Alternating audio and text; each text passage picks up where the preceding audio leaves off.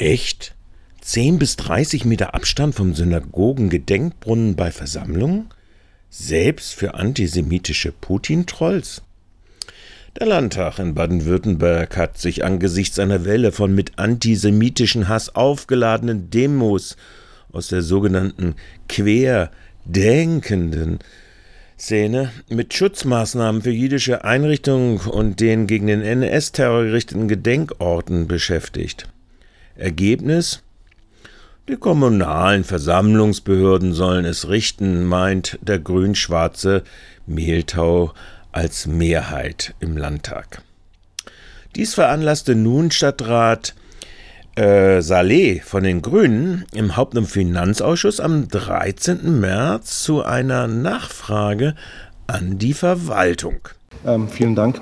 Ähm, der Landtag hat vergangene Woche ähm, den besonderen Schutz jüdischer Erinnerungs- und Begegnungsorte im Lichte der Versammlungsfreiheit ähm, festgestellt. Ähm, und damit dann quasi, die Drucksache ist nicht besonders dick, den Ball zurückgespielt an die Versammlungsbehörden mit dem Verweis auf eine Handreichung, die es wohl gibt, aber nicht öffentlich zugänglich ist. Ähm, für mich hätte sich die Frage gestellt, wie das Verfahren von Ihrer Seite ähm, in diesem weiter wäre. Ich glaube, es wäre wichtig, dass alle Kommunen das ähnlich handhaben. Und ich glaube, was auch wichtig wäre für die Stadtgesellschaft, dass auch für alle Akteurinnen und Akteure transparent ist, nach welchen Kriterien das ausgelegt wird zukünftig. Genau. Vielen Dank. Neben dem Bürgermeister Breiter brachte der Leiter des Amtes für öffentliche Ordnung, Dr. Funk, seiner Vorstellung zum Schutz des Gedenkbrunnens am Platz der alten Synagoge den Rätinnen zur Kenntnis. Dr. Funk. Vielleicht noch eine kleine Ergänzung zu den Ausführungen von Herrn Bürgermeister Breiter. Ähm, Sie haben es ja auf den Punkt gebracht. Also es ist nicht sinnig, wenn jede Kommune in Baden-Württemberg ähm, eine Sonderregelung ähm, erlässt, weil die Gefahr natürlich groß ist, dass das natürlich auch vor den Verwaltungsgerichten scheitert.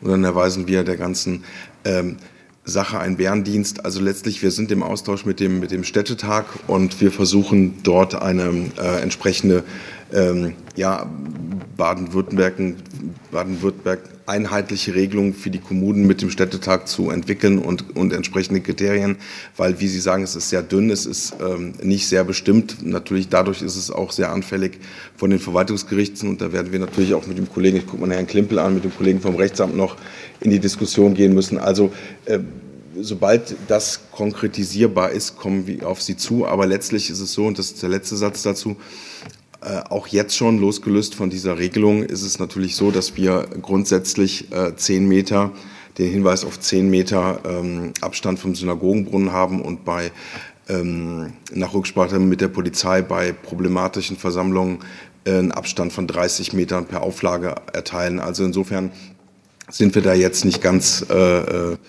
untätig in der Zwischenzeit. Ja, Überraschung pur. Jedenfalls für alle Beobachter angesichts des Brunnengelümmels von bekannt antisemitischen Dauerklientel aus der esoterisch, antisemitisch, reichsbürgerlich und narzisstisch motivierten Szene Freiburgs und des Dreiecklandes von sogenannten Putin-Trolls am 4. März 23 in Freiburg und deren Unterstützung durch den dortigen polizeilichen Einsatzleiter. Ja, was stimmt denn nun eigentlich, Dr. Funk? Oder will der Polizeipräsident Herr Semmeling da antworten?